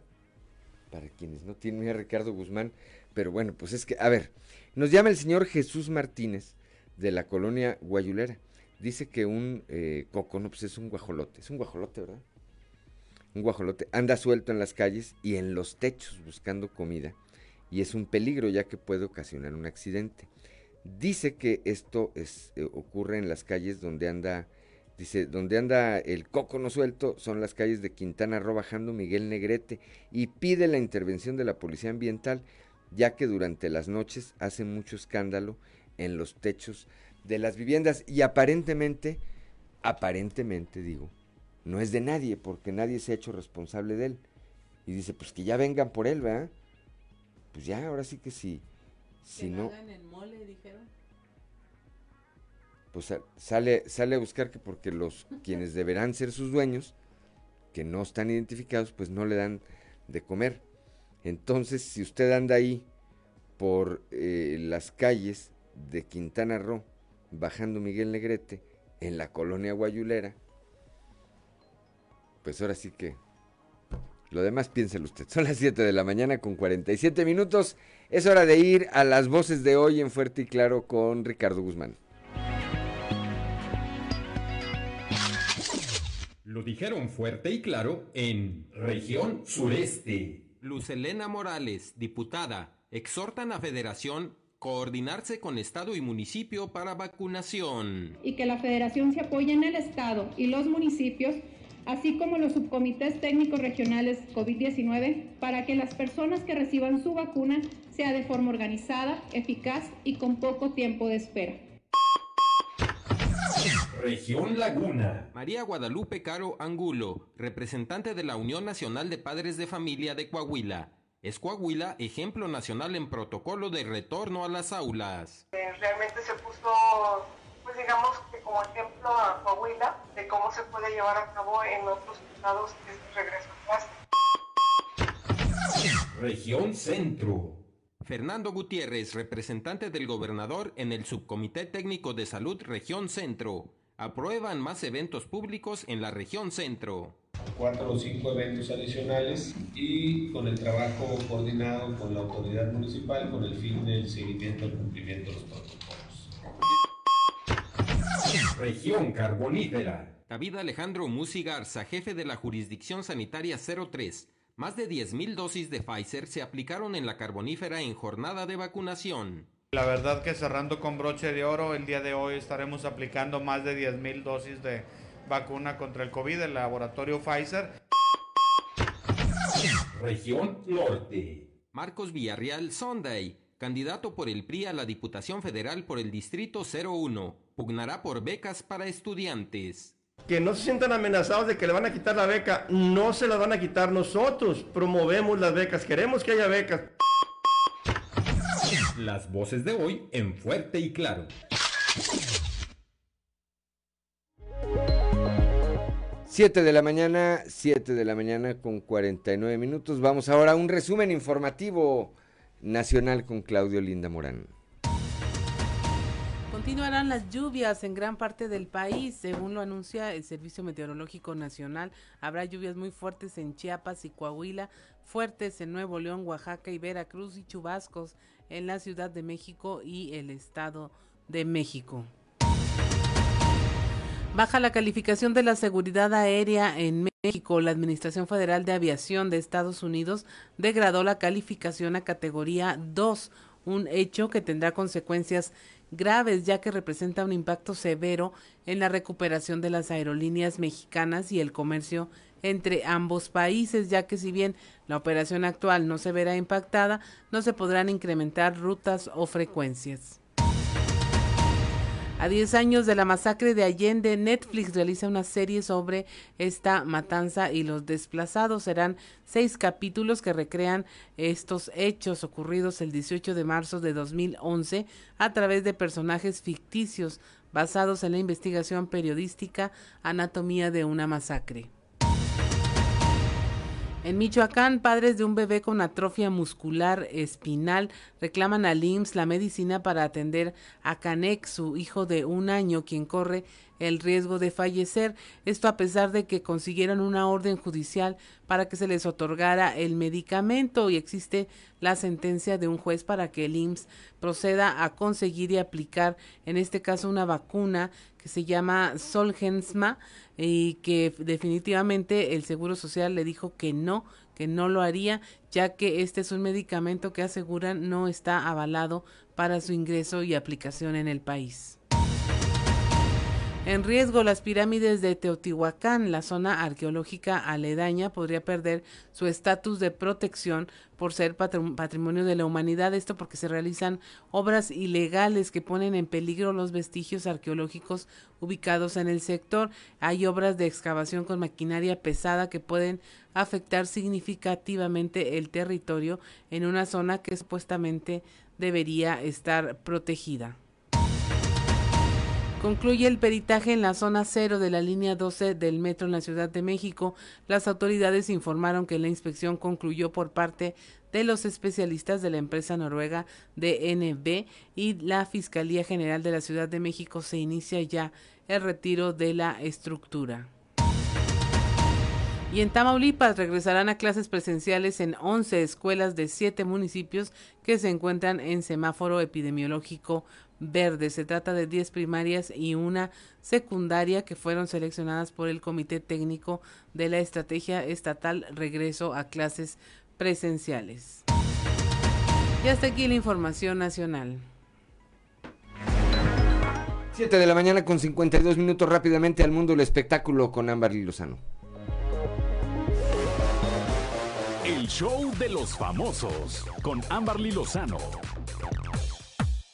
Gustavo Adolfo Infante dice que Bárbara de Regil llegó drogada a una sesión de fotos. Bárbara de Regil acudió a una sesión de fotos completamente drogada, según reveló el periodista Gustavo Adolfo Infante. En esa ocasión, él canceló la sesión y desde entonces ella no le habla. Varios conductores de Imagen TV, entre ellas Ana María Alvarado y Joana Vega, expresaron que Bárbara de Regil se había comunicado con ellas para defenderse de las críticas que recibió después de haberle dado un cabezazo a su madre en un video.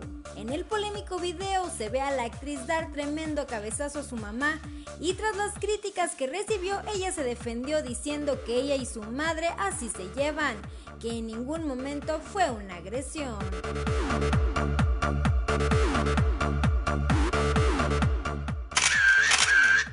Señador del vestido por el que Andrea Mesa es acusada de plagio da su versión. La controversia en torno al triunfo de Andrea Mesa en el certamen Miss Universo continúa, y luego de que la mexicana fuera señalada por plagiar el vestido con el que se coronó en la competencia. Ahora, el diseñador Ibis Lenin explica el motivo de esta controversia. Él mencionó, yo este vestido ya tenía elaborándolo hace muchísimo tiempo porque una chica lo iba a usar para un concurso internacional, no era para Andrea. Después de que gana Andrea Miss Universo, obviamente los ataques fueron demasiados hacia ella, entonces la gente anda buscando como cualquier cosa para atacar. Él mencionó que nunca en su vida había visto ese vestido, que le han mandado cuatro vestidos y no solamente uno, muy parecidos, casi idénticos al de Andrea. Menciona también que él sí reconoce que se parecen, pero que la idea la agarró de una chica con la que iba a participar a nivel internacional. Mencionó que pudo haber sido que la chica con la que estaba trabajando y que iba a participar a nivel internacional ya había visto este vestido y simplemente ella le dijo que lo quería de esta manera. Reportó para Grupo Región Amberly Lozano.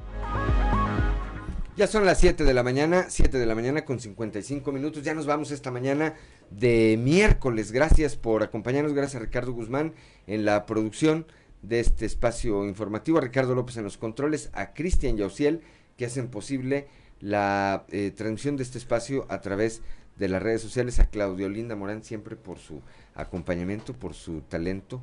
Este, por su, ¿qué me decías?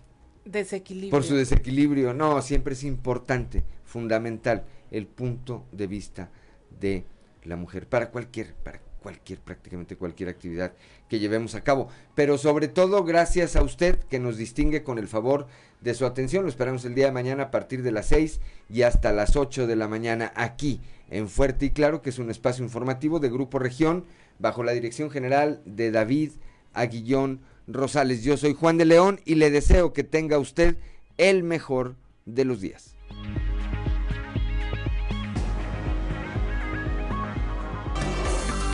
Seguimos en Fuerte y Claro.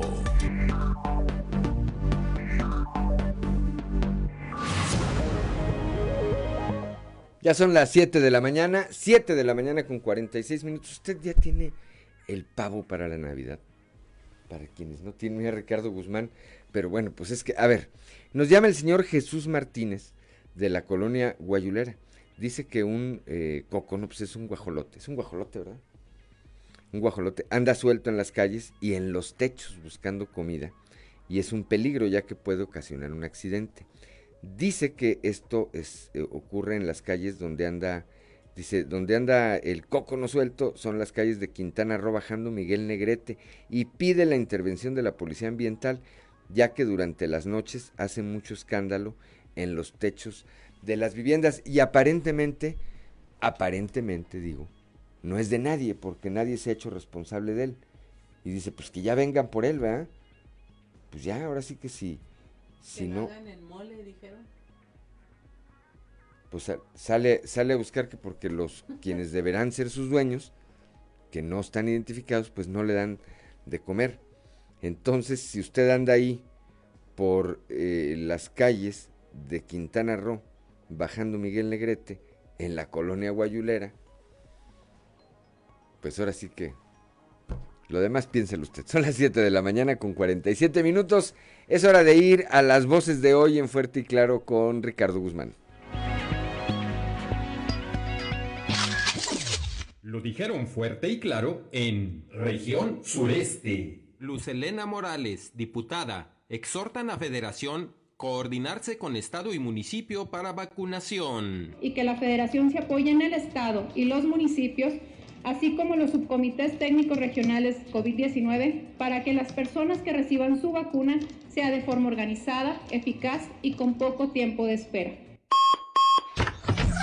Región Laguna. María Guadalupe Caro Angulo, representante de la Unión Nacional de Padres de Familia de Coahuila. Es Coahuila ejemplo nacional en protocolo de retorno a las aulas. Eh, realmente se puso, pues digamos que como ejemplo a Coahuila de cómo se puede llevar a cabo en otros estados este regreso a clase. Región Centro. Fernando Gutiérrez, representante del gobernador en el Subcomité Técnico de Salud Región Centro. Aprueban más eventos públicos en la región centro. Cuatro o cinco eventos adicionales y con el trabajo coordinado con la autoridad municipal con el fin del seguimiento al cumplimiento de los protocolos. Región Carbonífera. David Alejandro Musi Garza, jefe de la Jurisdicción Sanitaria 03. Más de 10.000 dosis de Pfizer se aplicaron en la carbonífera en jornada de vacunación. La verdad que cerrando con broche de oro, el día de hoy estaremos aplicando más de 10.000 dosis de vacuna contra el COVID del laboratorio Pfizer. Región Norte. Marcos Villarreal Sunday, candidato por el PRI a la Diputación Federal por el Distrito 01, pugnará por becas para estudiantes. Que no se sientan amenazados de que le van a quitar la beca, no se la van a quitar nosotros, promovemos las becas, queremos que haya becas. Las voces de hoy en fuerte y claro. Siete de la mañana, siete de la mañana con 49 minutos. Vamos ahora a un resumen informativo nacional con Claudio Linda Morán. Continuarán las lluvias en gran parte del país, según lo anuncia el Servicio Meteorológico Nacional. Habrá lluvias muy fuertes en Chiapas y Coahuila, fuertes en Nuevo León, Oaxaca y Veracruz y chubascos en la Ciudad de México y el Estado de México. Baja la calificación de la seguridad aérea en México. La Administración Federal de Aviación de Estados Unidos degradó la calificación a categoría 2, un hecho que tendrá consecuencias graves ya que representa un impacto severo en la recuperación de las aerolíneas mexicanas y el comercio entre ambos países, ya que si bien la operación actual no se verá impactada, no se podrán incrementar rutas o frecuencias. A 10 años de la masacre de Allende, Netflix realiza una serie sobre esta matanza y los desplazados. Serán seis capítulos que recrean estos hechos ocurridos el 18 de marzo de 2011 a través de personajes ficticios basados en la investigación periodística Anatomía de una masacre. En Michoacán, padres de un bebé con atrofia muscular espinal reclaman al IMSS la medicina para atender a Canek, su hijo de un año, quien corre el riesgo de fallecer. Esto a pesar de que consiguieron una orden judicial para que se les otorgara el medicamento y existe la sentencia de un juez para que el IMSS proceda a conseguir y aplicar, en este caso, una vacuna que se llama Solgensma y que definitivamente el Seguro Social le dijo que no, que no lo haría, ya que este es un medicamento que aseguran no está avalado para su ingreso y aplicación en el país. En riesgo, las pirámides de Teotihuacán, la zona arqueológica aledaña, podría perder su estatus de protección por ser patrimonio de la humanidad. Esto porque se realizan obras ilegales que ponen en peligro los vestigios arqueológicos ubicados en el sector. Hay obras de excavación con maquinaria pesada que pueden afectar significativamente el territorio en una zona que supuestamente debería estar protegida. Concluye el peritaje en la zona cero de la línea 12 del metro en la Ciudad de México. Las autoridades informaron que la inspección concluyó por parte de los especialistas de la empresa noruega DNB y la Fiscalía General de la Ciudad de México se inicia ya el retiro de la estructura. Y en Tamaulipas regresarán a clases presenciales en 11 escuelas de 7 municipios que se encuentran en semáforo epidemiológico verde. Se trata de 10 primarias y una secundaria que fueron seleccionadas por el Comité Técnico de la Estrategia Estatal Regreso a Clases Presenciales. Y hasta aquí la información nacional. 7 de la mañana con 52 minutos rápidamente al mundo del espectáculo con Ámbar Lozano. El show de los famosos con Amberly Lozano. Gustavo Adolfo Infante dice que Bárbara de Regil llegó drogada a una sesión de fotos. Bárbara de Regil acudió a una sesión de fotos completamente drogada. Según reveló el periodista Gustavo Adolfo Infante, en esa ocasión él canceló la sesión y desde entonces ella no le habla. Varios conductores de Imagen TV, entre ellas Ana María Alvarado y Joana Vega, expresaron que Bárbara de Regil se había comunicado con ellas para defenderse de las críticas que recibió después de haberle dado un cabezazo a su madre en un video. En el polémico video se ve a la actriz dar tremendo cabezazo a su mamá y tras las críticas que recibió ella se defendió diciendo que ella y su madre así se llevan, que en ningún momento fue una agresión.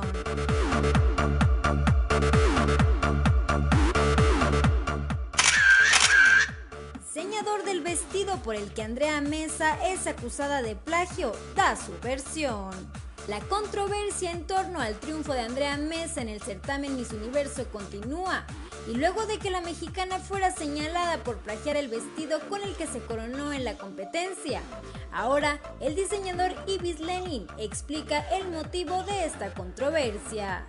Él mencionó, yo este vestido ya tenía elaborándolo hace muchísimo tiempo porque una chica lo iba a usar para un concurso internacional, no era para Andrea. Después de que gana Andrea Miss Universo, obviamente los ataques fueron demasiados hacia ella, entonces la gente anda buscando como cualquier cosa para atacar. Él mencionó que nunca en su vida había visto ese vestido, que le han mandado cuatro vestidos y no solamente uno, muy parecidos, casi idénticos al de Andrea.